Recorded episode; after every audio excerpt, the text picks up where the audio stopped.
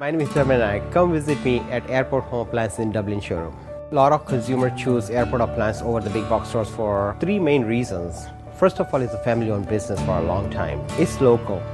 And also we have the best expert salespeople. Salespeople are sent to the manufacturers training at the locations at the factories and to learn things there. They see physically how the product works, how the product is manufactured. It just brings joy to me when you start the process of helping the client choose their appliances for their kitchen remodels because I'm involved in the process to help them and be a part of the whole project. Remodeling is a big decision because it's not just appliances. You're looking into cabinets, electric walls, plumbing, flooring, lighting.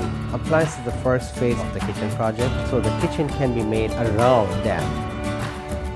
My name is Dharmin Nayak. Come visit me during our remodel event at Airport Home Appliance. Agora na cidade. Think Tanks. Tendências. Tendências. Tecnologia. Tecnologia. E o mundo corporativo. Produção e apresentação. Victor Luneta. Realização Potentia Group. Think. Oferecimento Cultura Inglesa. Um mundo pela frente. Após a crise mundial do final dos anos 2000, Portugal se focou no empreendedorismo. Com ótima infraestrutura e baixos custos contrastando com altos níveis educacionais e de qualidade de vida, a capital Lisboa passou a ser considerada uma das cidades mais quentes para startups. Suas novas empresas hoje são lançadas já buscando a internacionalização, principalmente em razão da reduzida população portuguesa de apenas 10 milhões. Além disso, o inglês, utilizado globalmente nos negócios e na alta tecnologia, é o segundo idioma mais falado pelos cidadãos portugueses. Segundo informações do relatório GEM, Portugal passou a ser competitiva e hoje se encontra no estágio mais avançado de desenvolvimento econômico. Não é mais orientada por fatores de produção ou para eficiência, mas para inovação. Esta mudança pegou carona com a austeridade, condicionada pela União Europeia em 2011.